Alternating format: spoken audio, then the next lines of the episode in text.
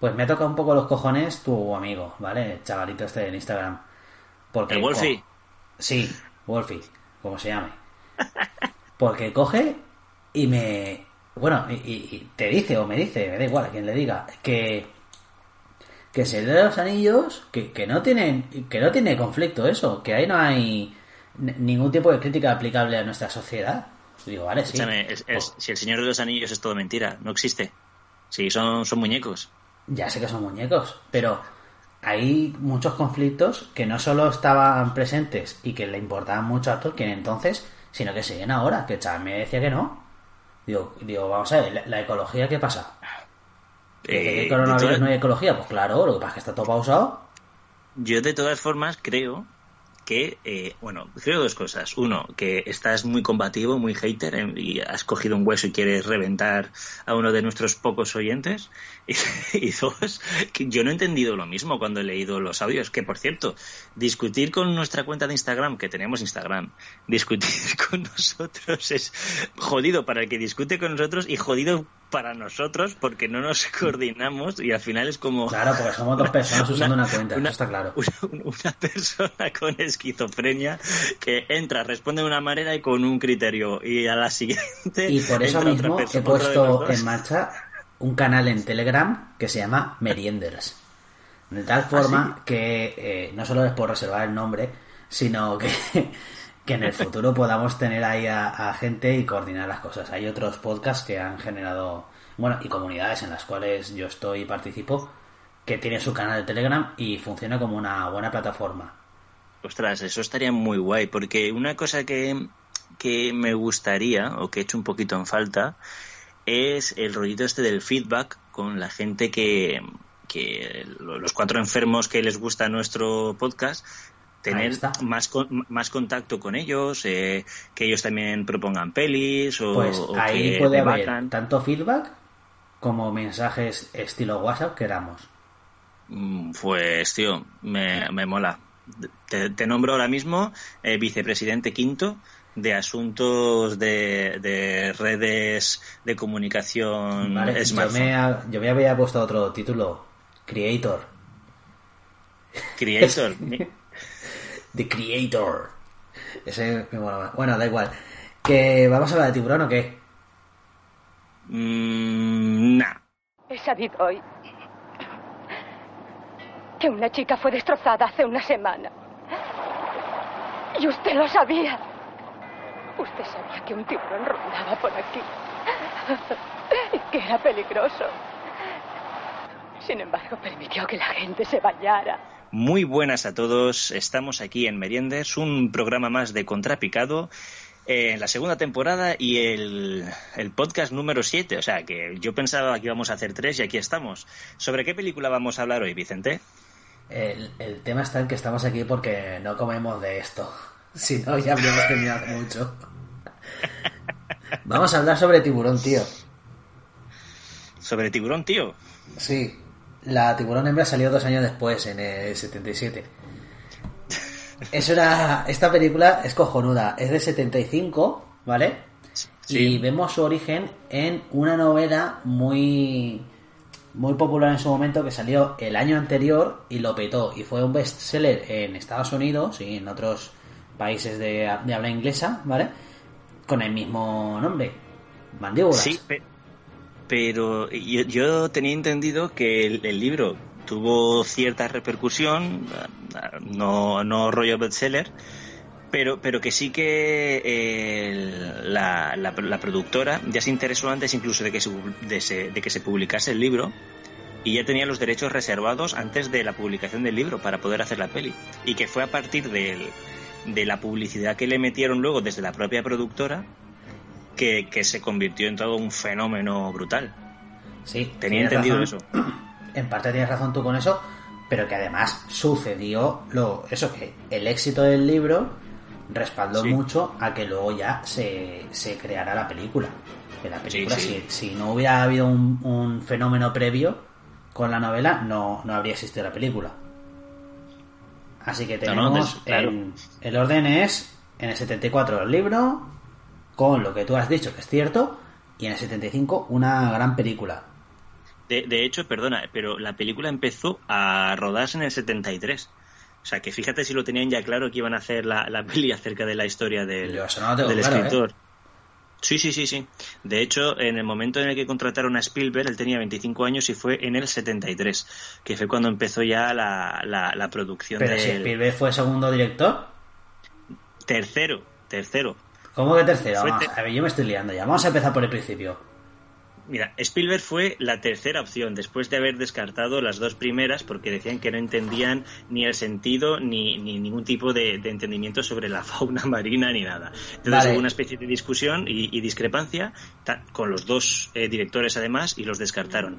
Y luego eh, Spielberg, que estaba haciendo, estaba terminando Sugarland Express, eh, se lo le presentaron el proyecto y como a él interesaba hacer una producción grande de cine, porque aún no tenía, se había dirigido ya eh, tres películas y terminando ya la cuarta, pero no había hecho ninguna para, para el cine y de un presupuesto más o menos alto. Entonces él aceptó, que por cierto tenía reservas. Pero él aceptó la película. Él, él- él aceptó la película, la película en el 73, que fue cuando empezaron, pero no se estrenó hasta el 75. Y el libro lo publicaron en el 74, pero eso te digo que, que los derechos ya... Que ya fueron dos los- fenómenos paralelos. Sí, sí, sí. De hecho, súper programados. Súper programados ambos. Bueno, pues entonces vamos a empezar a presentar la película. Director, Spielberg. Género, thriller veraniego, da origen a thriller veraniego. Aventura, un poquito de drama. eh, Vamos, eh, no tiene mucho más eso. Y el guion es Peter Benkley y Carl Gottschalk, que le veremos en la película. Sí, sí, sí. ¿Vale? Que, Peter Benkley bueno, eh, es el, el que escribió la novela, ¿vale? Y. Carl Gautier le veremos haciendo la, la foto al tiburón ese que pillan, ¿vale? Es el que va vestido de rojo. Sí, y, y por cierto, ¿sabías que Peter Benkley también sale en la peli? También sale Peter Benkley, no me jodas. Me estás tirando todo por tierra. Sí, ¿Qué es el que es- lleva la cámara de fotos? Es, no, es el reportero que sale con el micrófono hablando sobre el destino veraniego de, Sí, el de las gafas de Amity. Eh, no me acuerdo si Sí, gafas, que pero luego hay un plano en el que sale una "Amity, avioneta". Un paraíso de playas doradas, tal, no sé qué. Así es, ese es. Mm. Pues ese es el escritor, eh, Peter Benkley. Pues mira, no, no le hacía yo la cara, tío. Nada, luego vamos a... Por la parte del pecunio, ¿vale? La película costó alrededor de 7 millones de dólares, Sí, que solamente en el primer fin de semana en Estados Unidos ya recaudó los 7 millones de pavos. sí, A sí, sí, fue, ahí- fue un fenómeno. Todo ya redondo. Efectivamente, con la palabra fenómeno la describes de puta madre, porque dio origen a un modelo de negocio, que son las películas exitazas de, de verano. Sí, la- las blockbuster, Eso es. Luego en Estados Unidos en total lleva recaudados unos 260 millones de pavos y en el mundo 471. Con lo cual estamos ya en una película redondísima. Tiene, en cuanto a premios, tres Oscars, Mm. ¿vale? Que serían montaje, música y sonido. Muy bien acertados. Y Sí, una y- y nominación... estuvo- Eso te iba a decir. Claro, la nominación a mejor película. Que no se la llevó, no por injusticia alguna, sino es que justamente del mismo año es la película de Alguien voló sobre el nido del cuco. Que a ver quién compite con eso. Ta- tam- También tenía una nominación a mejor fotografía. Pero al final no se la llevó. No la tengo Sí, sí, eso, sí. ¿eh? Bueno, pues nada. Pues todo errores. ¿Cuántos BAFTAs tuvo? Oye, ¿no habrá, ¿no habrá sido tú el que ha comprado los test rápidos del coronavirus, no? No, no. Calla, Que no estás dando ni una, gracia eso. Bueno, ¿El qué? un globo de oro, música. ¿Damos el globo de oro a la música? ¿Sí? Venga, va, te lo compro Venga, porque esos premios me la soplan. Y varios BAFTAs. Tendrá muchos más premios Sí. por ahí, pero ya me he cagado en escribirlos. Nah, mira, yo me he quedado en los Oscar. Eh, lo- en el resto me la ha sudado tres cojones. Ahí, venga, dale. Ah, por No cierto, mientras tú rumias, diré, diré, perdona, mientras tú rumias, diré que está disponible en Netflix. Eh, Sí, yo la he visto en Netflix también. películas están, claro, eh, casi todas las películas están disponibles en, en YouTube, previo pago, y en Play Store pero esta en concreto, quien tenga Netflix, puede, o sea, tiene, tiene acceso a ella directamente. Está dentro mm. del catálogo temporal que tienen. Además está muy bien traída, el sonido lo, estaba muy bien. Luego en cuanto, en cuanto al reparto, tenemos una serie de actores que, que la verdad es que lo hacen muy bien. A mí me gusta mucho el papel de, de Brody, interpretado por Roy Schneider. Hay varios rollos ahí con con este, con el que hace de, de Quint y con Hooper. Con, sí, A, mí el personaje que más me gusta precisamente es el de, el de Hooper. Me, mola mucho el rollito que tiene, es, como la parte un poco cómica. Pero es que es un héroe realmente. Sí, sí, porque se podría pirar a su casa porque a él le, da igual absolutamente todo el Amity y se los podría comer los tiburones a todos, pero él se queda, se queda ahí. Es que, ah, exactamente, eh, él, para empezar, entra como una persona muy humilde. O sea, llega como un viajero temprano, se presenta al policía, no lleva ningún aire de autoridad, pero le sobra el currículum para dar y tomar.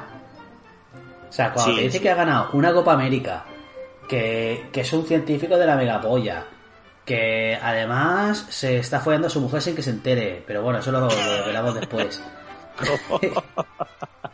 eso lo sabías, ¿no? ¿Por eso llevaba vino o qué? No lo sabía, luego lo cuento. Vale, vale. Es que es un tip muy guapo. Y luego tenemos a, si, al tercer héroe. en esta peli, si había algo guarro en esta peli, tenías que sacarlo tú. Eso, estaba claro. Escúchame, yo puedo patinar con cuando se empezó a rodar y esas cosas, pero no puedo patinar con esto. El bueno, luego tenemos al tercer héroe que, no, que nos atañe, que es a, a Quint, a Robert Shaw. Bueno, a mí me cae como el culo, ¿eh? Pero es un arrogante. La presentación que hace es, es así. Sí, de hecho, mira, empieza con lo peor, de la peor forma, que es arañando una pizarra. Pues, no, no, perdona, empieza haciendo un dibujito, porque cuando entra la gente en la habitación, la pizarra está limpia. Ah, sí, es verdad, es verdad. Hace un dibujo que tú no ves cómo lo hace mientras la gente tiene una reunión importante y ya se presenta como dices tú, con el desagradable chirrido. Sí, sí es verdad. Bueno, pero eh, a nosotros como espectadores se nos presentan mediante el ruidito es en la pizarra. que ya es. Este tío es un tío despreciable, pero pero es necesario. O sea que es la típica persona que te toca tragar porque es muy buena en lo suyo, pero es un auténtico gilipollas. Ahí está, le presenta. Es como el tío de la ballesta de Walking Dead. Sí, que, hasta que le coges cariño pues es un poco su normal. Luego ah, ya le coges cariño y es un alfa. Es un bueno, yo tengo mis dudas, yo no lo veo un alfa, y yo lo, yo creo que es un, betazo. No, es un lobo solitario. No, es un betazo solitario. ¿Qué dices? Sí, sí, sí, sí, sí. Bueno, yo no lo tengo así. En cuanto al reparto, hay mucha gente ahí que yo los tengo anotados, pero no les de no creo que merezcan gran consideración, no sé que tengas tú alguna opinión en particular. Mm, no, la verdad es que precisamente algo bueno de esta película, bueno, algo bueno, algo peculiar de esta película es que el reparto es de lo que menos importa. Y fue precisamente una decisión de Spielberg, el, que el reparto no le quitase protagonismo tanto al guion como al propio tiburón. Por eso es eh, gente que ahora podríamos eh, situar en otras películas, en aquella época eran conocidillos, eran, bueno, pues este ha salido como actor secundario no sé qué peliculilla. Ahí este, aciertas mucho con el personaje del tiburón.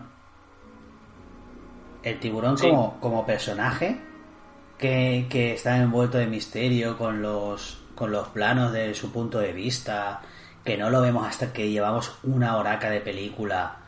O sea, es, ese personaje es le pasa como a la casa de, de la otra película que hicimos, de Resplandor. Sí, de, de, Shining. De Shining. Pues le, pasa un, rollo similar, que va desarrollando sin palabras una personalidad propia. Sí, eh, de hecho, el, el personaje del tiburón, tal como estaba planteado antes, iba a ser una, al principio iba a ser una, una criatura devastadora, rollo el tiranosaurio Rex, ¿vale? Que, es un excelente depredador, pero no tiene una personalidad añadida o muy definida en, en la primera película de Jurassic Park. Sin embargo, aquí sí, al final sí que se le dotó de una personalidad de forma más o menos involuntaria al dotarle de una inteligencia especial. Eh, es, es, bastante cruel, es un bicho vengativo, o sea, no puede irse, o sea, le han pegado unos arponazos y un par de tiros y no puede irse a tomar por culo. O sea, en plan de, bueno, es pues, que él se quiere enfrentar, él ve un pues, duelo. Claro, no, sí, sí, sí, sí, sí, sí. Él, él ha visto ahí, en ese barco ha visto el, el tiburón, el otro tiburón alfa que hay que abatir. Eso es. De hecho, Y es, es- no- es- yo creo que es lo que da más, da más miedo del tiburón, la inteligencia que demuestra, que su propio tamaño. Es decir, que la ojeriza hace más daño que los dientes. sí. Algo así. De hecho, Bueno. si, si no tuviese dientes, seguro que iría mal metiendo. De hecho, en el Mira- duelo mira este estos. entre la tripulación y el barco contra el tiburón, porque es un duelo, tal cual, Sí. no es casualidad el nombre del barco. Orca. Eh, Orca, es verdad. No es casualidad porque las orcas son el único depredador natural que tienen los tiburones. De ahí que le pongan ese nombre aposta. Ostras, pues no, no había caído. Pues así es. Y ahora no sé dónde tengo esto para tacharlo. Bueno, pero aún no hemos empezado con los datos wikis. eh, Tenemos que presentar la, la merienda. Buah, pues ese dato wiki ya lo... No podía. Eso ya las dado de gratis, eso no podías aguantártelo, ¿no? Sí, bueno, yo estoy el- merendando el- café es con el, leche. es- es- es el dato wiki de muestra, ¿vale? El de los siete días gratis. Y luego ya cuando ya tienes curiosidad y te gusta, entonces ya tienes que pagar el premio. Claro, es que te- realmente ya hemos estado soltando varias aplicaduras ahí de datos. Claro, para enganchar a la peñita. Es que si no, se nos van. Claro. Bueno, eh, mi merienda es café con leche y unas tostadas de, de nocilla blanca. Otra vez. Le estás dando últimamente mucho a la nocilla blanca. Pues no había tomado nocilla blanca desde el último podcast. Pues una semana. Ah, Bueno, una semana. Pues yo, eh, mi café habitual, porque ya sabes que los drogadictos somos de personas de costumbres, ¿vale? Entonces, yo Ah, no puedo somos muy vivir sin mi café. Sí, yo, yo, mira, el día que exista de verdad un apocalipsis, no este de Chichinabo, ¿vale? Uno de verdad, que haya que salir a matar zombies, asaltaré un al campo, seguramente, y me jugaré la vida, no por conseguir latas de comida, sino por conseguir Nescafé. Café de este solubles. este, este apocalipsis, la verdad es que tiene sus cosas, ¿eh? Que te dicen, lo más que puedes hacer es quedarte en casa y, y- y- y estar ahí enganchar la tele y venga Netflix y venga a Y comer. venga porno. ¿eh? Y, y no vayas a trabajar. Oye, pues te voy a decir una cosa. A mí este apocalipsis me ha permitido eh, enterrar la cabeza del avestruz dos veces en una semana. ¿Cómo enterrar? Eh, ¡Ah! ¡Oh! poner, poner una pica en Flandes. ¿eh? Madre, dos veces en una semana. Dos veces en una semana. Es- Estoy, estoy por, en cuanto vea que se acerca el- los últimos coletazos de la cuarentena, estoy por, por provocar un par de foquitos más por ahí de infección, a ver si la larga. Claro, tú lo que tienes que hacer es cortar la antena de la televisión y decirle a tu mujer, madre mía, Maite, estamos en la mierda, ya no hay televisión ni nada. ¿Sabes? Madre mía, ya han, di- ya han dicho que bajemos las persianas. que- Sí, sí, me dicen, me dicen por la radio, no sé qué, 40 días más. Madre mía. No, no hables con nadie, ni por teléfono, ni... Hostia, no. ¿Quieres que nos pongamos Pues, con los eh? Bueno, no he terminado con mi merienda, tío, que hoy es muy especial. Resulta Perdona, que... yo ahora aquí haré dos cortes. esta, esta, esta crisis nos ha traído eh, también una cosa que es el envejecimiento de la población. Ahora todos nos hemos vuelto gente mayor y hacemos pan, hacemos bizcochos... Todo el mundo está haciendo su propio pan en casa, tío. Es que la gente Y- le da mucho tío a la cocina. Guau, tío, sí, pero, pero mola, ¿eh? Mira, mira lo que tengo yo aquí. Bueno, tú- la gente no lo va a ver, pero tú sí. Galletas caseras que, que hicimos eh, con, con la Peque. La, fue la primera vez que, que cocinó de verdad. E hicimos unas galletas caseras con vainilla y chocolate, tío. Están Joder. Espectaculares. Rosa también, Rosa también hizo unas galletas de mantequilla en los primeros días. Y luego una lasaña y, y más movidas. No, no, yo tengo la tripa de... de- Estoy a tope. Yo he comido pizza, hamburguesas, tío. Yo estoy petado. Y co- como, como esto, como esto dure más, tío, me va a dar un ataque al corazón, ¿eh? Es que es eso, es que yo llevo comiendo el doble de lo que como de normal todos los días, Pero- ya llevo así dos semanas. ¿Pero no te pasa que estás adelgazando? No, Tío, pues yo- yo estoy comiendo como un loco, pero como un loco. Y hasta el punto de que digo, ya no puedo más. ¿No? Y, y estoy perdiendo peso y mi mujer igual, tío. Pues, eso- pues será porque folláis. A ver, a ver. Yo qué Eh, sé. que me, me- me gusta pensar que, que me lo ocurro, pero no igual tanto como para perder peso con, Yo no sé. con dos a la semana. Yo creo que el resto de la gente no está adelgazando. La gente se está poniendo muy en forma, tío. No lo sé, tío. No Yo, verdad, eso también. crossfit en casa. Yo me, me quiero poner, me quiero poner, me quiero poner, pero no estoy haciendo deporte en casa. Nah, a mí- a mí me llama más jugar a pintar con la nena o verme series y pelis, tío. Es que es eso. Yo ya, ya volveré a hacer deporte cuando se acabe todo esto, tío. Bueno, ¿Sabes? ¿Sabes qué me pasa? Que Dime. yo siempre. Bueno, tú ya sabes que yo siempre estoy escribiendo, siempre estoy dibujando, siempre estoy haciendo algo.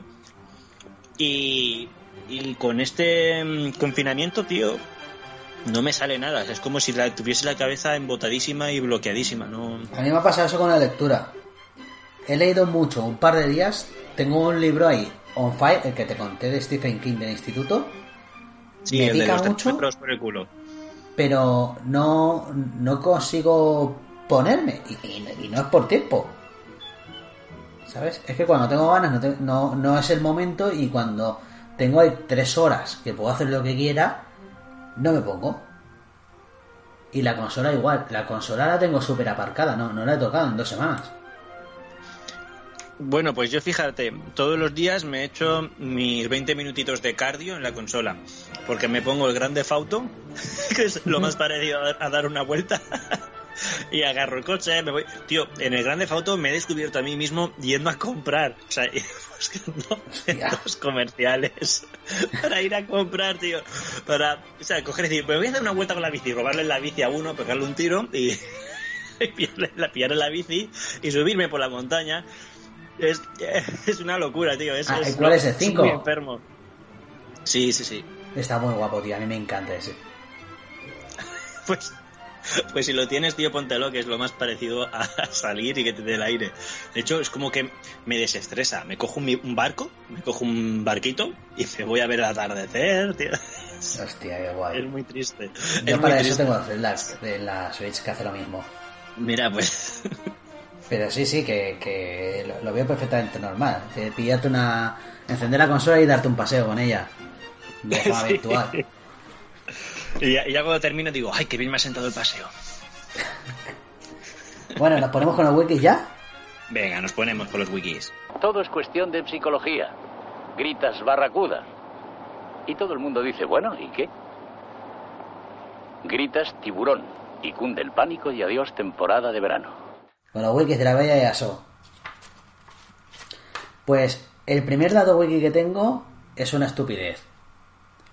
Fue la taquilla más tocha de la historia en su momento.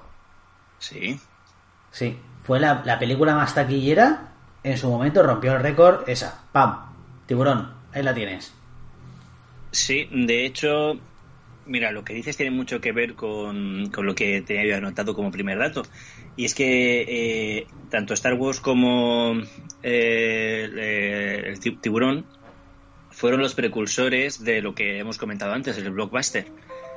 Eh, que de hecho supuso un cambio muy importante en la industria del cine. Yo creo que, que son lo- los precursores del matrimonio entre, entre el arte y el negocio del cine.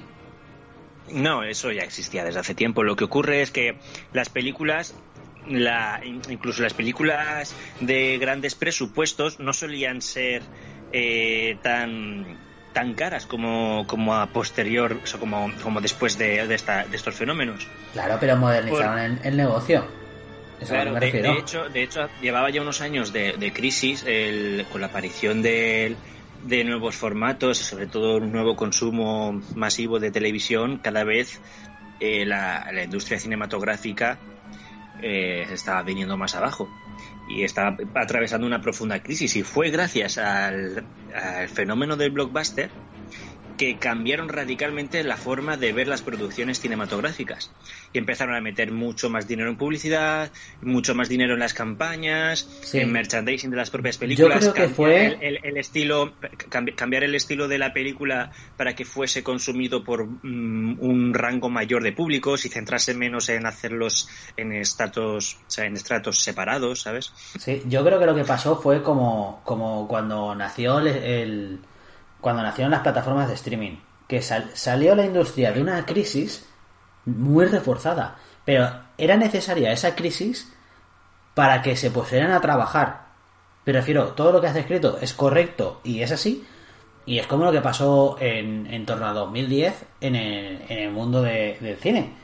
Y, la, bueno, y, series de televisión, que se vieron apabullados con que la gente empezaba a consumir internet y a descargarse las cosas por ahí sin pagar a lo loco, ¿vale? Bueno, en el mundo de la música también pasó.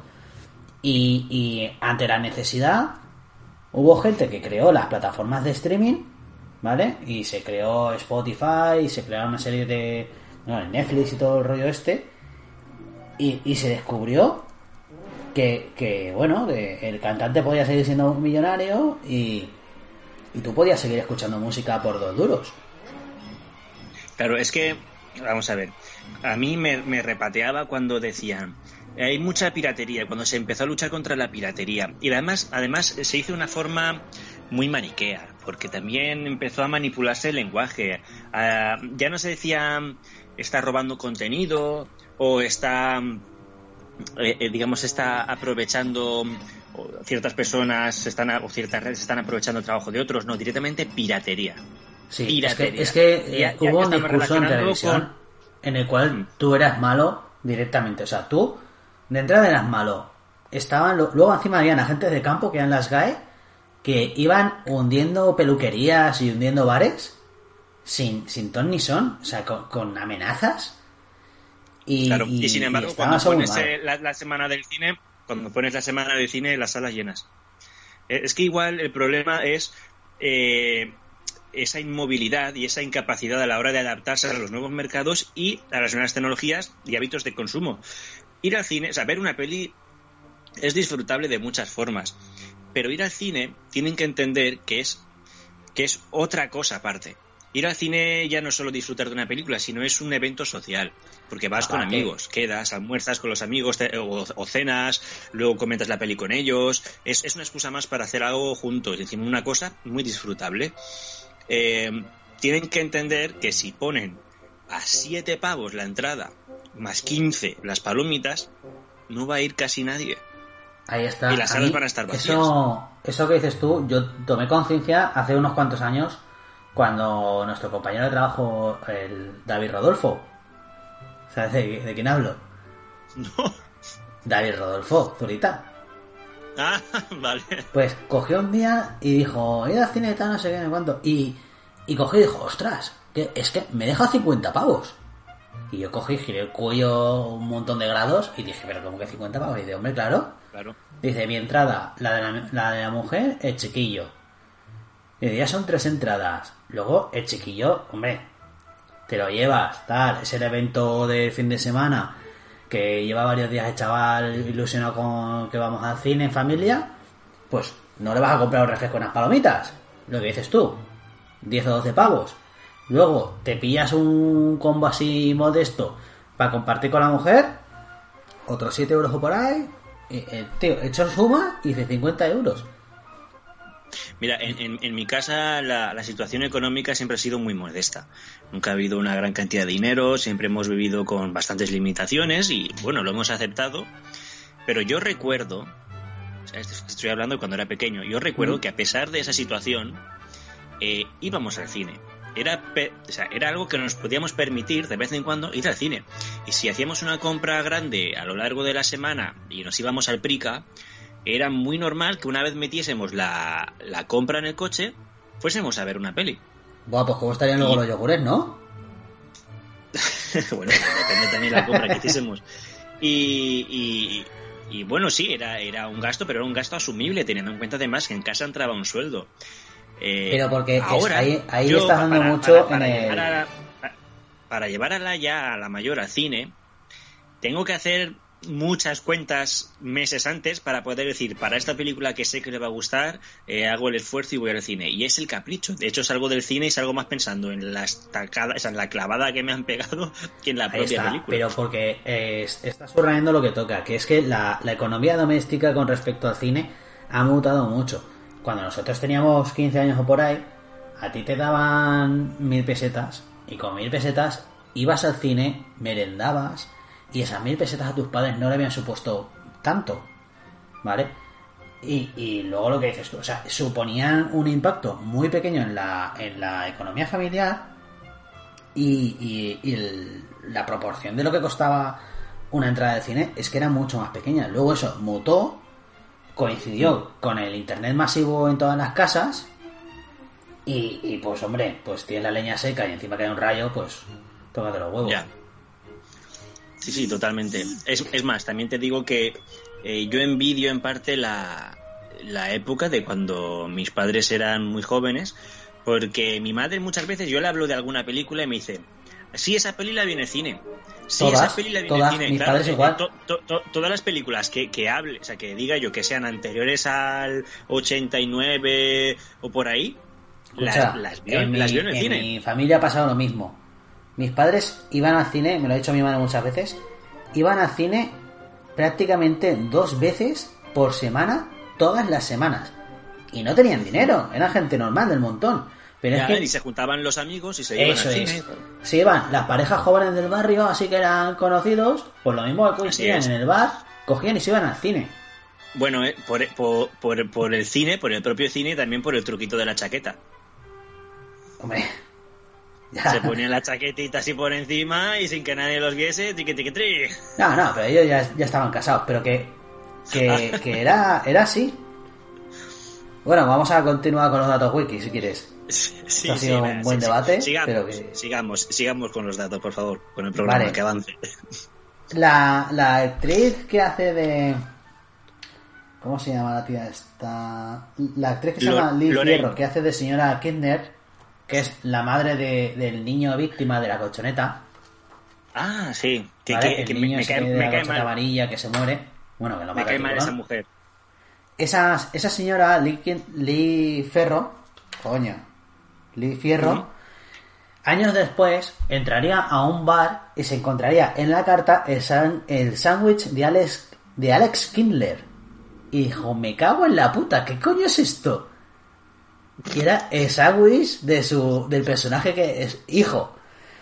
Y, preguntó qué, qué, pasaba, salió el dueño del restaurante, bueno, del bar, este, lo que fuera, y, le dijo, sí, es que soy un fan de la película, no sé qué, no sé cuántos. Y ella le dijo, pues sabes que yo trabajé en esa película y era la, la madre. Y el tío se dio cuenta y dijo, ¡hostia puta! Y fue, eso es una, es una anécdota muy grande. Eh, pues mira, te, te, invito, invita a la casa, cómete el sándwich del que se supone que era tu hijo. es que la gente entonces no era, no se lo tomaban las cosas hasta la pecho. que de hecho, mira, ese, ese personaje a mí me gusta mucho porque le da el punto de seriedad que le quitan a la película quitando la trama que luego contaré. Pero bueno, te toca. A mí, mira, te digo una cosa, a mí me, a mí me cae mal. ¿Sí? Sí, sí, sí, me cae mal porque, o sea, eh, está muy dolida, pero tiene la, eh, la, suficiente, la suficiente entereza para ir al jefe de policía que no tuvo culpa de nada y pegarle una hostia. Hombre, claro. Precisamente, como está dolida, está, está nublada por el coraje y, necesita echar un culpable.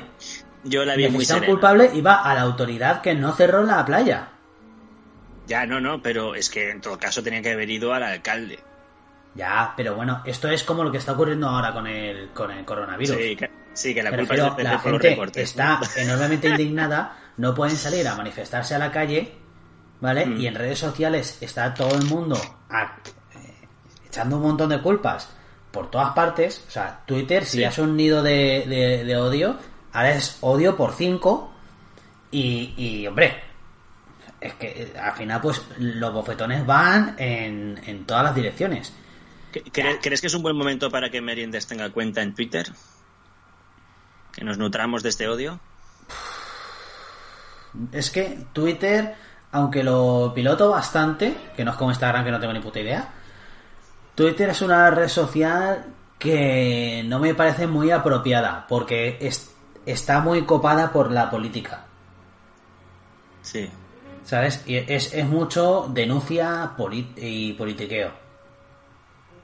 Bueno, yo lo veo más eh, chulerismo y borreguismo con un trasfondo ideológico, muy poco politiqueo realmente bueno. Lo No, único no, que no, veo claro, es o sea, politiqueo una- me refiero a que el, la, la temática de la gente es Sí. eh, la temática de fondo es la política, pero luego es todo eh, el, o sea, tú sigues a la gente y están siempre hablando de los mismos tópicos, ¿sabes? De pues tú eres un facha, pues tú eres un rojo, Sí. pues tú no sé qué, pues el comunismo Claro, es que mata a tanta ta- ta- gente. también con, ta- con unos caracteres tan limitados tampoco da para... Bueno, se, se mezcla el, tema de caracteres limitados con eh, la, tendencia de ahora de como ocupe más de tres renglones no lo leo y ya Ahí está. está. Pero porque Twitter muy acertadamente hizo eso de los mensajes cortos con otro objetivo.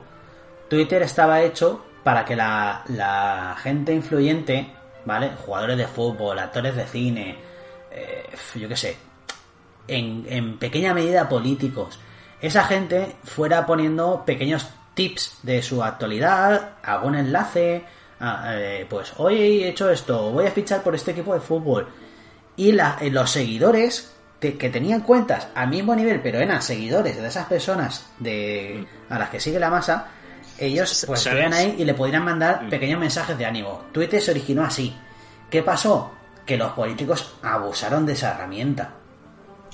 Eh, Yo, yo- yo sabes lo que veo en Twitter, veo el germen de, o sea, que va a iniciar lo que es la oclocracia. De hecho, lo veo ya como ya una, una oclocracia dentro de lo que es el, el ciclo de, de Polibio, que a quien tenga curiosidad le, le recomiendo que lo busque.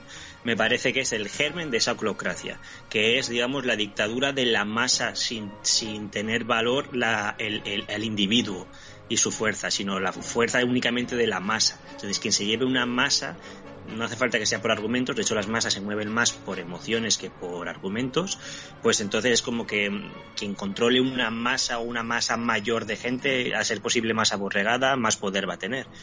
Pero, hombre, Pero bueno, son, son ni, divagaciones. ni, ni germen ni hostias. Es que ya estamos en eso. Mm. Eso contar. Bueno, pues- Bueno, dame, dame Otro tu dato, tío. vale. Eh, con lo, he, lo he adelantado antes, pero Spielberg no quería contratar a, a celebrities del cine. De hecho, en un principio, eh, los productores le, le presentaron a, a Charles Duval y Charles Heston para hacer papeles protagónicos en la peli. Pero Pues él la no quería estrellas.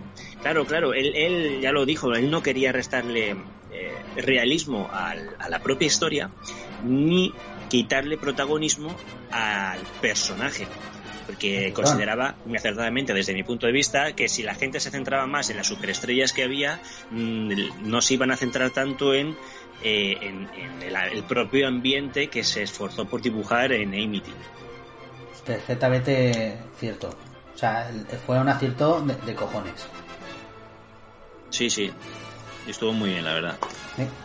Un tip que me- ha parecido bastante reseñable es que los actores que hacen de Hooper y de Quint, ¿vale?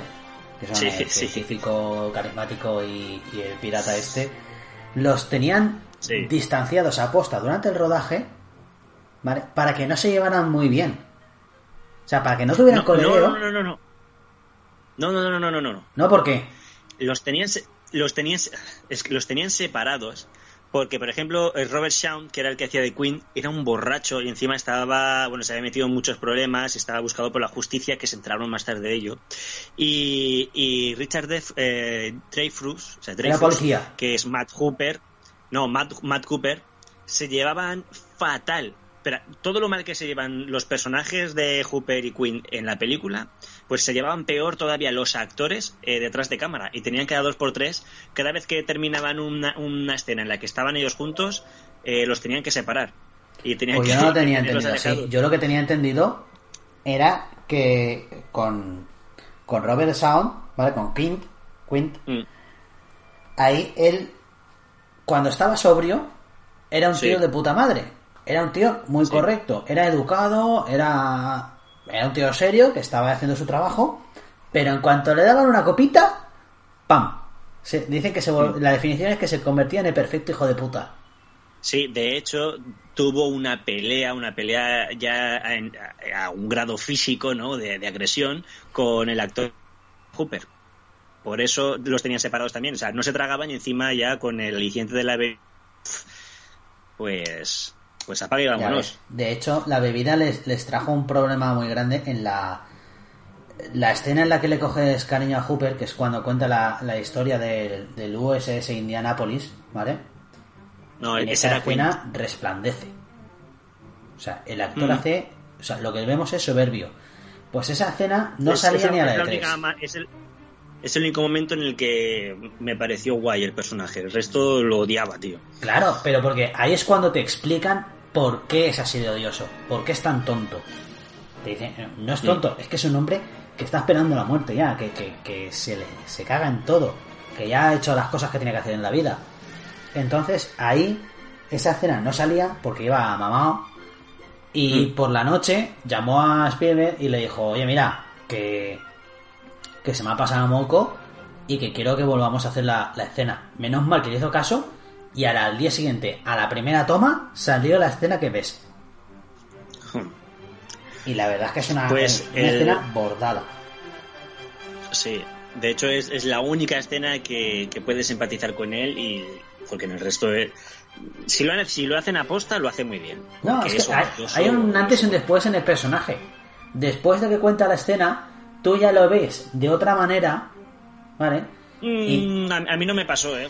A, mí, sí. me terminó la magia inmediatamente después. A mí sí, yo ahí ves a un hombre que ya le terminas de entender y, bueno, vamos, busca la muerte la encuentra. Por, cierto, cuando Martin Brody dice necesitará un barco más grande, cuando ve por primera vez la cabeza del tiburón, ¿Mm? pues esa, esa frase fue improvisada por el actor. Lo sé. Oh, pues bórralo de tus datos. Vale. vale, que ese era tu dato wiki. Pues te voy a decir. Tengo más, eh, tengo más. Vale, la, el dato wiki en el cual nos hemos peleado esta, esta tarde. En la ah, escena En, la que. En la que.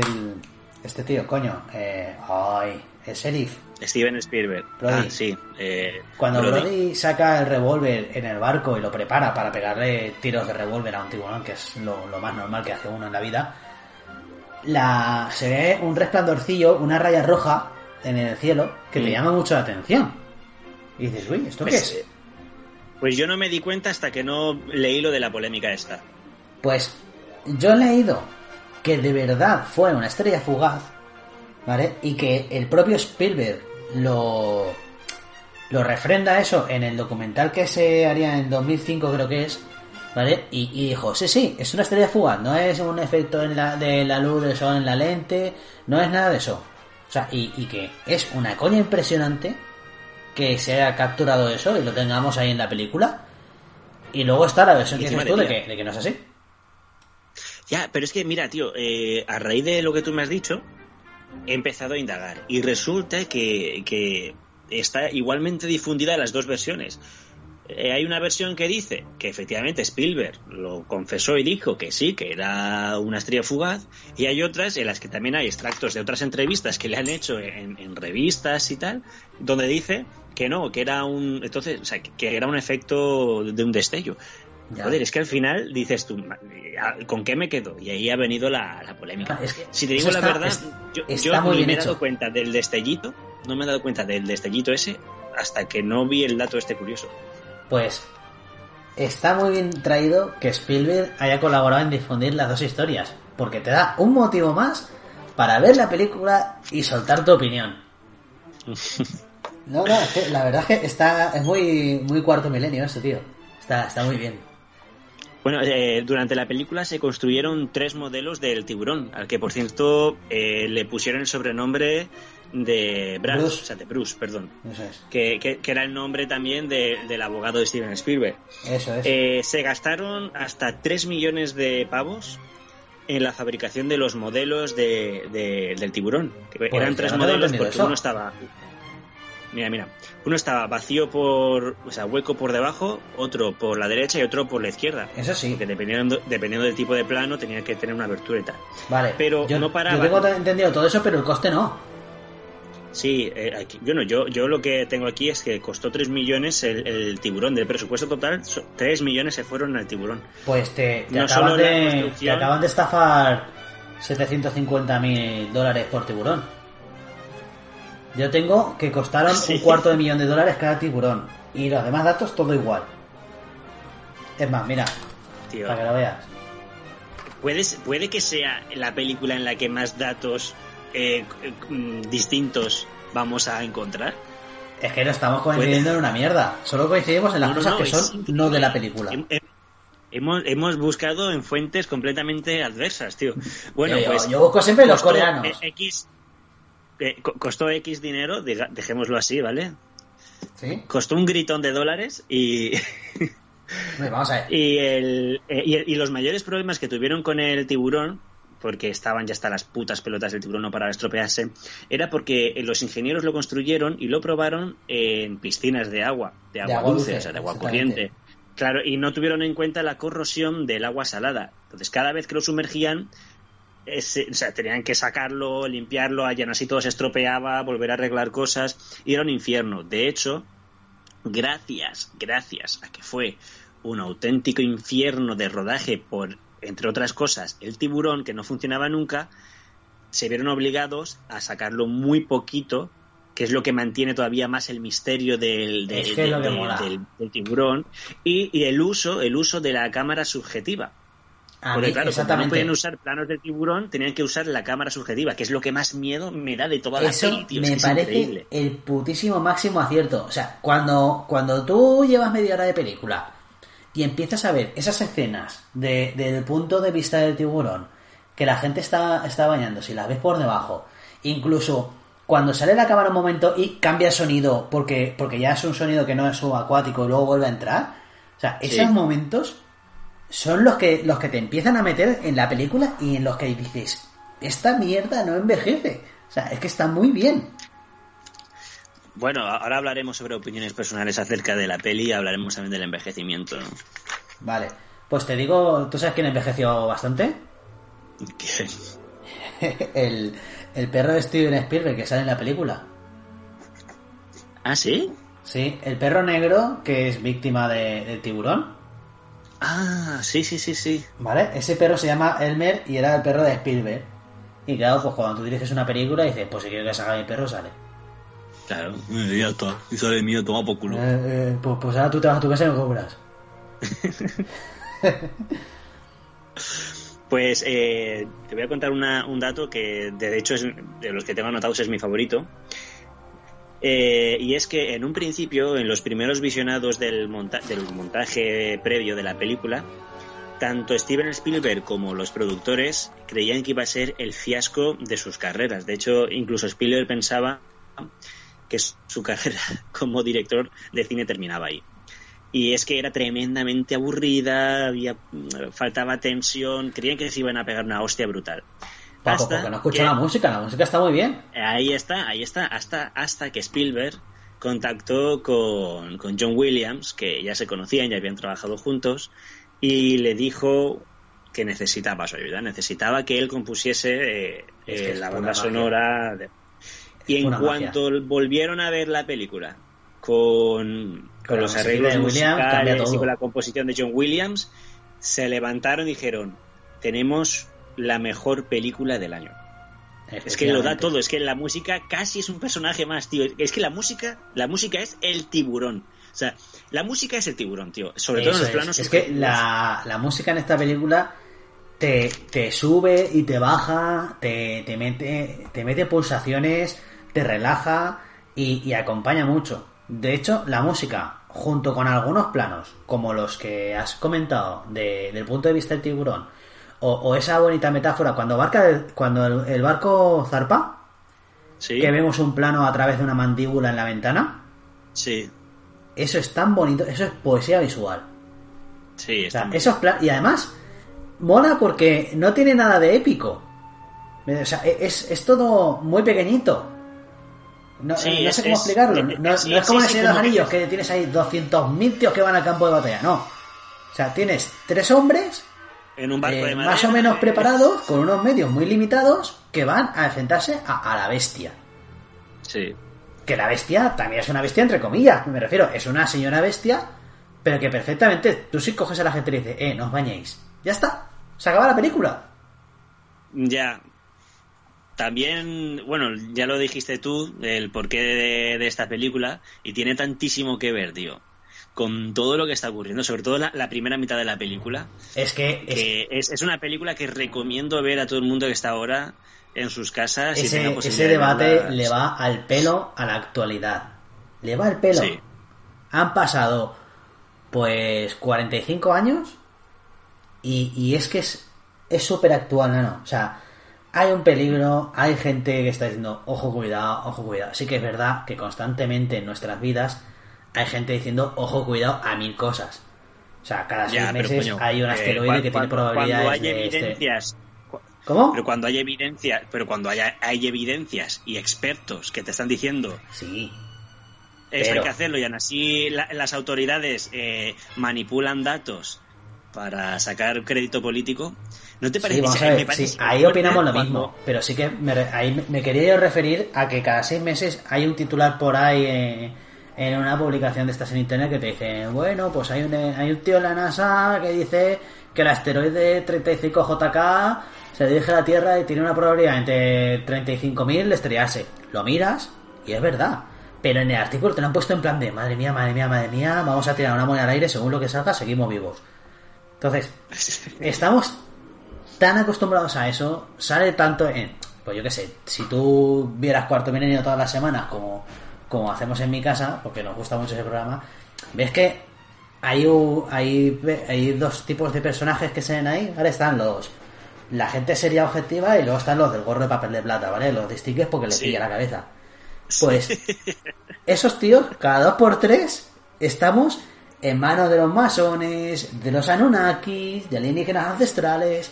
Hay toda una conspiración, no sé qué. Bueno, el CO2 nos lo están metiendo a posta en la sopa. Entonces, ¿qué pasa? Que nosotros mismos también estamos un poco inmunizados contra cualquier noticia de peligro y aparte hay otras personas, una, una clase muy baja de periodistas, que, que son los que cogen una noticia que tendrá su importancia en ciertos ámbitos o lo que sea y le ponen un titular súper hiper exagerado.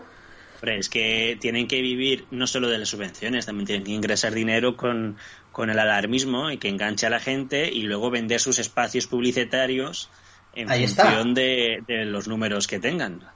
Eso es. ¿Qué pasa? Que ahí le ha venido muy bien a los políticos la versión de no pasa nada, esto es una gripecilla. Pues mira la gripecilla. Ojalá hubieran tenido razón.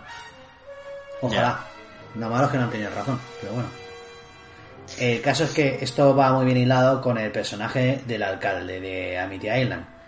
Que tenemos como bueno no, sé si habéis visto no sabemos si habréis visto la película de tiburón recientemente pero hay unas señales hay un par de víctimas el, el sheriff de la isla es muy competente avisa al, al alcalde que es la máxima autoridad de la isla y dice tío tenemos que cerrar las playas hasta ver cómo va esto a lo mejor De, podemos- de hecho, de hecho, él las cierra temporalmente y el Sí. alcalde le obliga a quitarlo y no solo eso, sino cuando le insiste en con- junto al experto que tiene que hacerle caso porque va a morir gente, ahí está y el tema con, con una pantallita de humo diciendo, mira, hay una pintada, tienes que encargarte de eso, porque eso es un delito y tal no sé no sé cuántos. Y, Eso y, es. ¿Sabes? hay otro punto de manipulación que está que es que pasa desapercibido porque ocurre justo cuando arranca la película vale cuando arranca la película ocurre la primera muerte de- del chico este bueno el chico y la chica que ligan ahí en la, en la fogata y se van ahí que está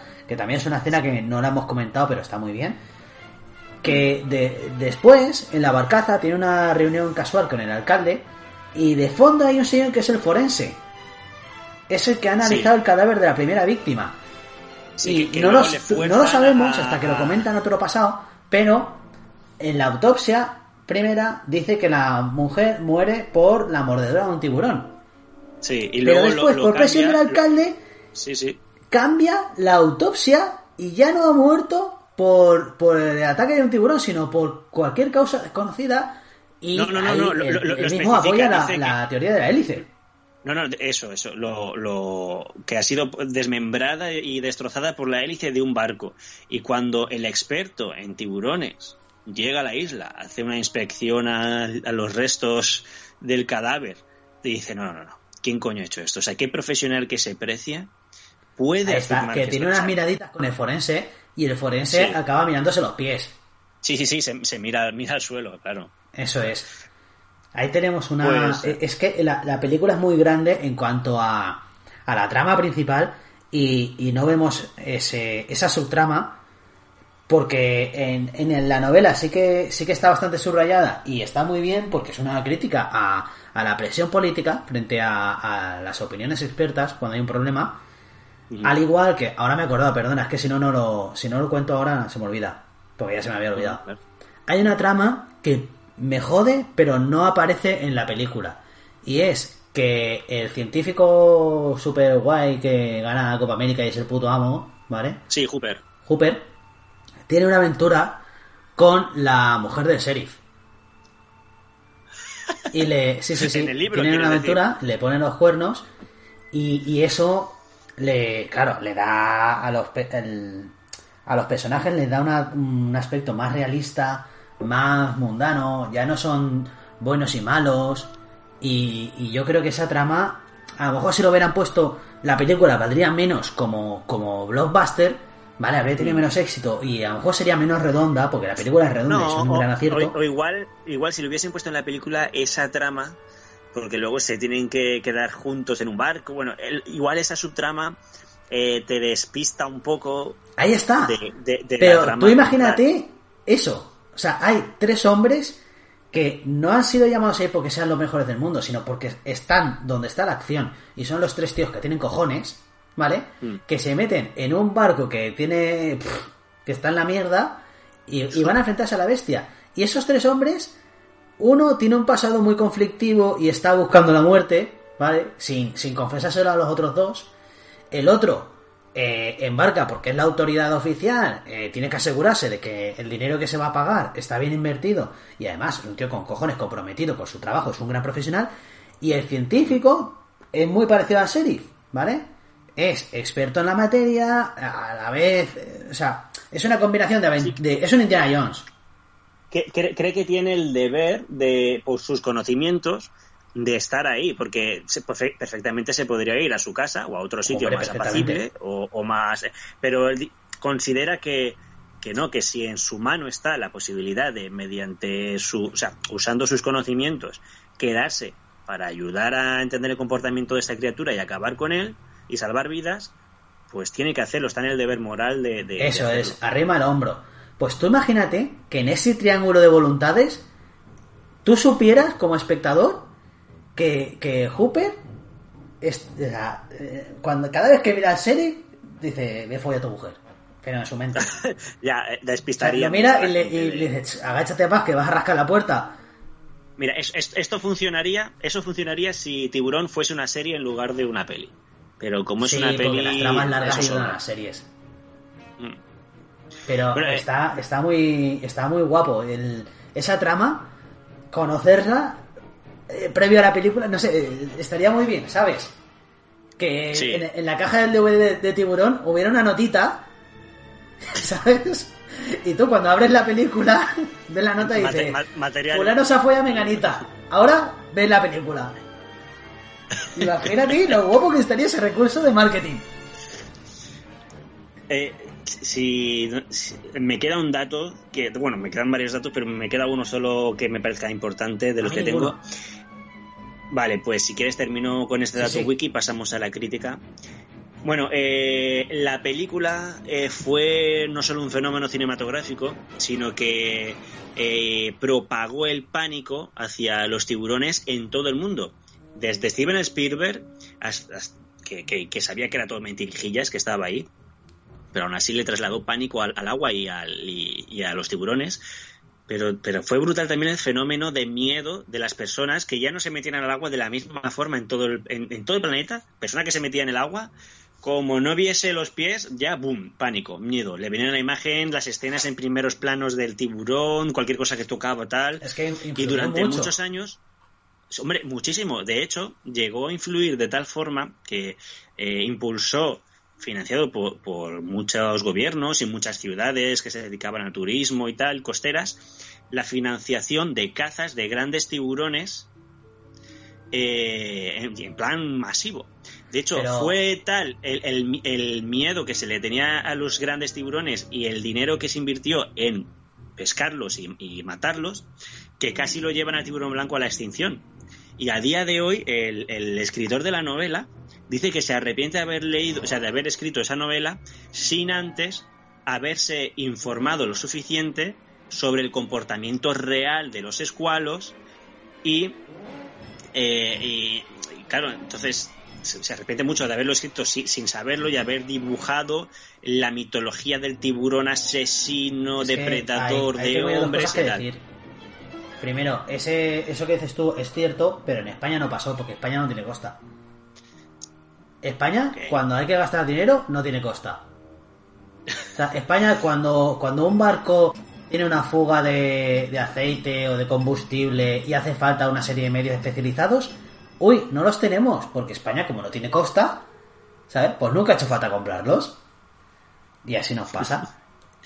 Ese por pues un lado. Eh, y por otro lado te voy a decir que el verdadero asesino bajo el agua no es el tiburón, es el hipopótamo, tío. Ya, pero en pocas playas te vas a encontrar un hipopótamo, salvo una mujer muy gorda, un hipopótamo, no, pero una cosa, como tú veas un hipopótamo y no hay una valla de 3 metros, ¿qué? que es que ha quedado muy de oh, mujer gorda, no, mujeres y hombres gordos, o sea, ah, sí, Claro, el hipopótamo hay de los dos sexos. Pues como tú ves una vez en tu vida un hipopótamo, porque estés en un manglar de Miami o lo que sea y tal, no, sé ni dónde viven los hipopótamos. Coño, en África, una... ¿cómo van a en Miami? Yo qué sé. Bueno, como veas un hipopótamo y no haya una barrera mejor que las de Jurassic Park en medio, acojónate. De, no hecho, son simpáticos como lo de los cereales es el animal, aparte del mosquito, es el animal que más hombres ha matado, bueno, que más humanos ha matado en África. Es más león. además. Sí, pero, me refiero que, por ejemplo, se ha descubierto con los últimos años y cada vez se, se intenta concienciar más a la gente que los tiburones, a pesar de lo depredadores y de lo eficaces que son a la hora de cazar, son súper tranquilos. De hecho, actualmente la mayoría de estudios que se hacen de cerca con tiburones blancos, por ejemplo, que en concreto son de los más tranquilos que hay, yo alucino, porque yo tenía la imagen de cuando era pequeño que veía los documentales de los científicos ahí con sus trajes de buzo y tal, metidos en la jaula y viendo cómo ¡ah! los dientes del tiburón pegaban. Pues resulta que ahora, cuando estudian el tiburón blanco, muy difícil van a pelo y lo tocan y todo, tío, y lo acarician y, es un animal súper tranquilo. Además, ¿sabes qué otra movida les hacen? Cuando se acercan al tiburón, ¿vale? Lo cogen y le dan la vuelta. Sí, sí, sí. Y si sabe que sea un tiburón, tú le das la vuelta como, pues como una tostada, el tiburón entra en, un estado de, aletargamiento como si estuviera en coma. Sí, como una gallina cuando las duermes, pues igual. Eso es. Que es una, es una curiosidad de la hostia. Pues, pues mira, eh, un dato que esto ya es eh, extra con respecto a los, a los tiburones. Esto, no, esto no lo ha pagado. Esto, no, esto es free. Esto, esto, es, esto es el extra. Esto, eh, sí, esto porque es Navidad. vale, esto, Si, lo, si escucháis el podcast antes de verano de 2020, lo oís. Después yo resubiré el podcast sin esta parte. ¿Qué coño? Dale. España España registra muchísimos más ataques de tiburón de los que nos quieren hacer creer. Porque cuando dicen, oh, pero en el Mediterráneo no hay grandes tiburones. en el Mediterráneo, en el Mediterráneo precisamente hay una población enorme de tiburones blancos y, y, la gente, bueno, con Mediterráneo es un mar muy apacible. No, perdona, el Mediterráneo tiene muchos, muchos tiburones. Es de los mares con más tiburones del mundo y en concreto tiene tiburones blancos también. Lo que ocurre es que en el Mediterráneo hay una industria de turismo de la hostia. Y como en España empezasen a salir en prensa los ataques, por pocos que haya, pero los ataques de escualos, aunque sean pequeños escualos de costa, se, jodería, se jodería la industria eh, costera y turística de muchísimas poblaciones. Y lo tienen calladito. Pero que la gente sepa que el Mediterráneo es el mar con más tiburones del planeta. Y que en 2020 existe la censura. Eso Hombre, claro. Eso lo tiene que saber la gente. Pues sí, yo qué sé, pues si hay alguien que todavía no lo sabe. Pues, ¿qué te parece si empezamos con las valoraciones? Por supuesto, por supuesto, sí. ¿Quién empieza? Necesitará otro barco más grande. Mide unos 7 metros. 8 metros. Y pesará 3 toneladas. Pues empieza tú mismo, sí. Vale. Y así tienes más. Como la otra vez que quedaste el último y tuviste poco que comentar, pues en este empieza tú y vale, todo. No, se me ayuda. Vale, pues. Yo a esta película le pondría sobre 10, le pondría un 8, aunque sentimentalmente le pondría un poquito más, pero un 8 yo creo que es, que es una nota muy acertada. Es una película muy, muy redonda, ¿vale? Como puntos a favor, el suspense marca un ritmo con una precisión, vamos, suiza. O sea, el, durante la primera hora, la, película dura dos horas y, hay dos, partes diferenciadas. La primera hora y la segunda hora, sí, tal cual.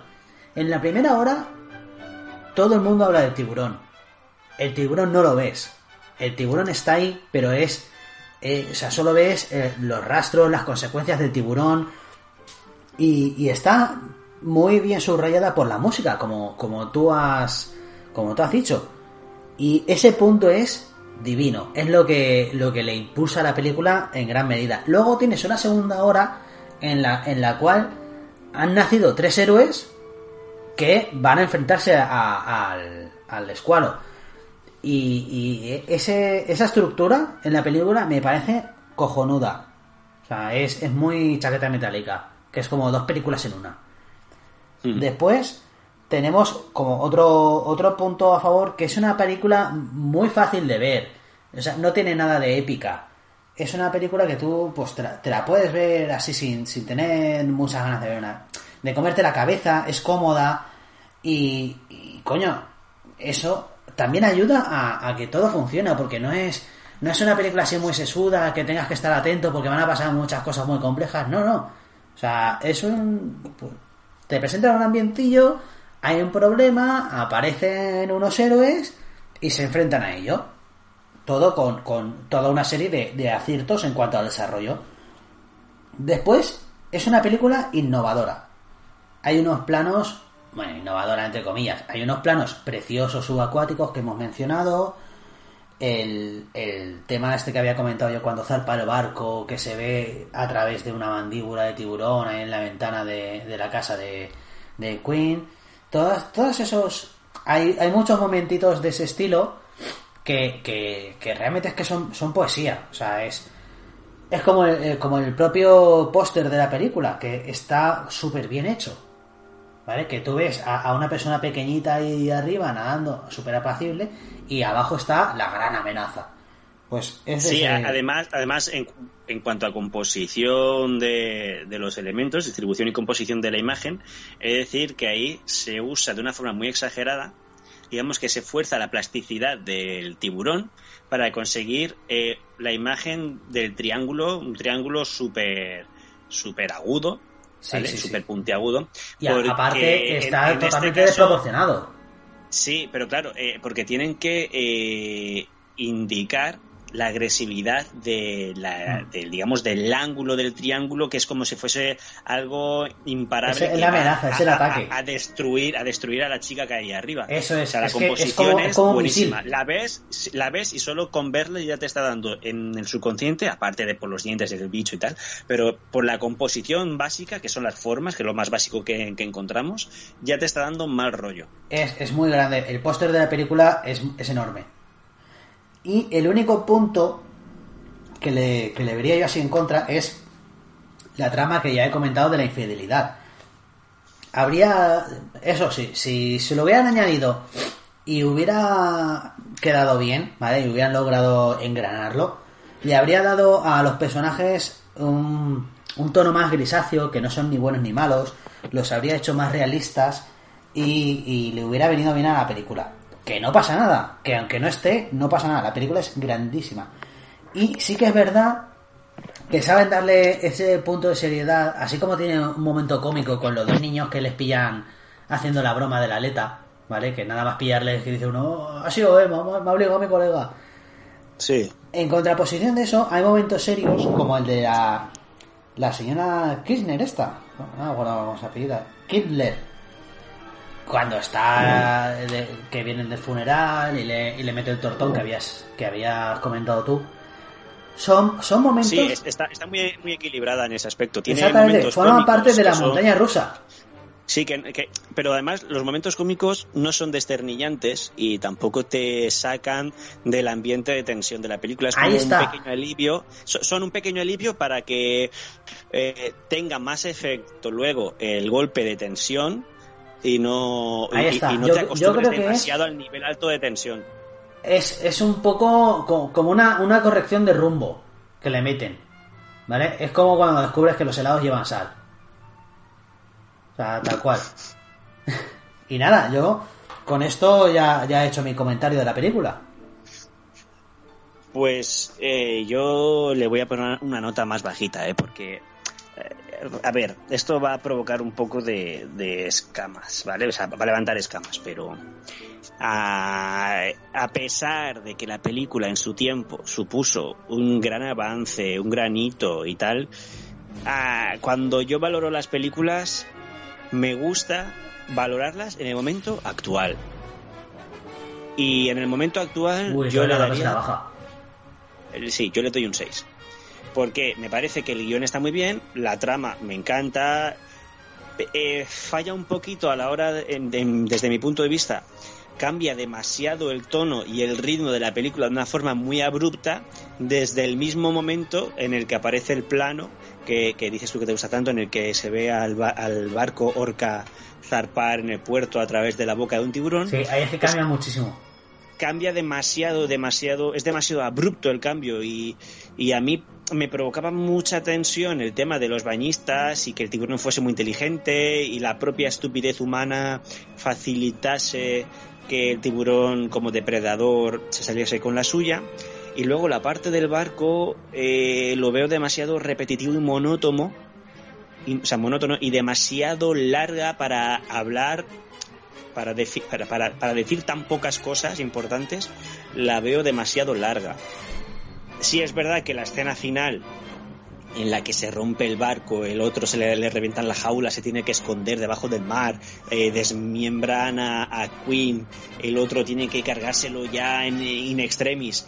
Está muy bien esa escalada de- de acontecimientos de acción y esa escalada de tensión está muy bien hecha, muy bien lograda pero me sigue gustando más la primera mitad de, de la película. Me parece más realista y... y- y- Es- es no más sé, difícil me de pone hacer. más- me pone más nervioso. Yo me sigue gustando la película, ya te digo, pero en este caso yo le pondría un, un 6. Es un... o sea, yo la recomiendo, recomiendo que la gente lo vea, porque más que nada sí, también sí, porque como, como película es, es cojonuda. Y más para estos días. Claro, y también para entender muchas referencias del cine y tal. O sea, es, es muy importante ver esta película si te gusta el cine. Pero yo le pondría actualmente un 6.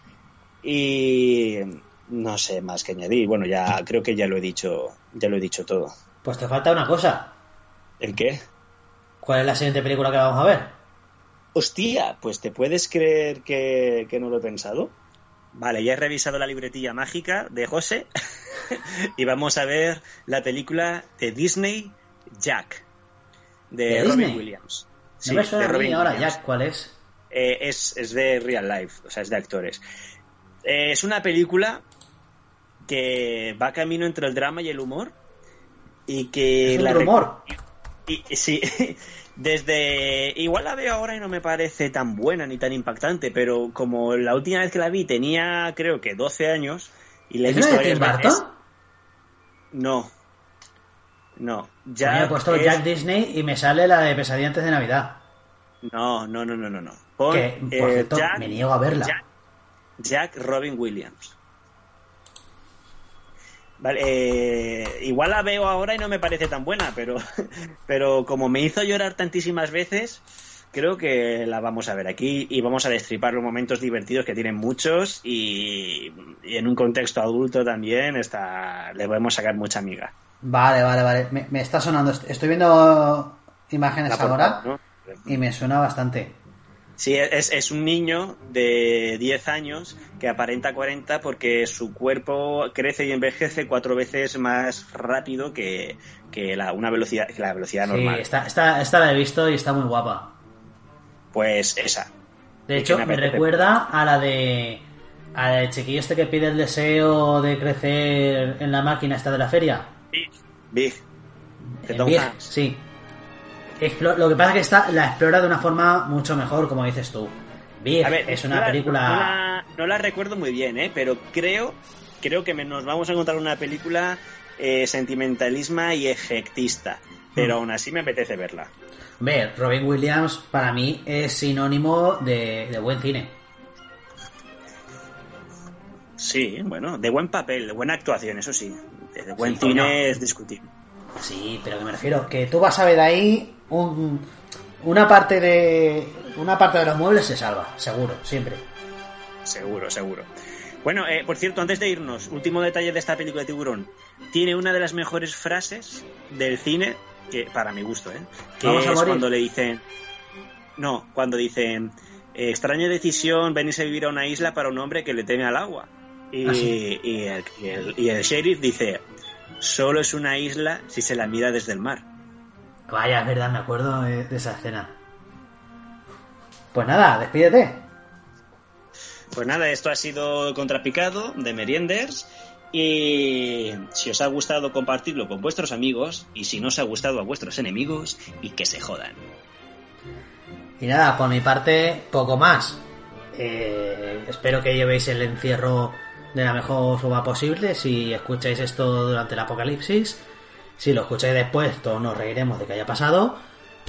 Eh, dentro de- del humor que le metemos a este programa, nosotros estamos muy concienciados de, de lo que está pasando. Nos, nos preocupa, como a todo el mundo, pero también somos conscientes de, de la digestión de sentimientos que lleva la gente estos días y no hay que ser tremendistas, no hace falta ver la televisión tantas horas como la vemos y procurad dedicaros a, a las partes positivas de la vida, disfrutar de vuestros seres queridos ahora que los tenéis a mano, de quien los tenga y, y sobre todo pues, valorar las cosas. ¿Sabes? Y yo creo y que, es el mejor consejo que esto. ¿Dime? Que ahora hay, que ahora hay que mantenerse sano, tanto física como mentalmente, para superar esto, porque está en manos de todos nosotros, visto lo visto y cómo nos gobiernan. Efectivamente. Y ahora hay que superarlo de la forma lo más posible posible y cuando ya termine ya será ya será otra batalla. Eso, eso también es muy importante. No, no os hagáis sangre ahora. No, no, es que fulano, es que me ganó. Cuando todo pase, ya se verá. Ahora es momento de sacar el lado positivo de la situación actual. Quien de normal no puede pasar mucho tiempo con su familia y la tiene a mano, que disfrute de ello. Quien de normal no tiene tiempo para desarrollarse como persona en algunos aspectos, que lo disfrute. Que podemos cocinar, como ha dicho José, que podemos hacer galletas, que sí, algunos perderemos nuestro trabajo, algunos tendremos una serie de, de problemas que afrontar en el futuro, pero los problemas solo tienen que preocuparnos cuando los podemos resolver. Cuando están ahí, pero no puedes hacer nada, sencillamente llévalo como, como se pueda y ya está. Así que nada, chicos, hasta la próxima.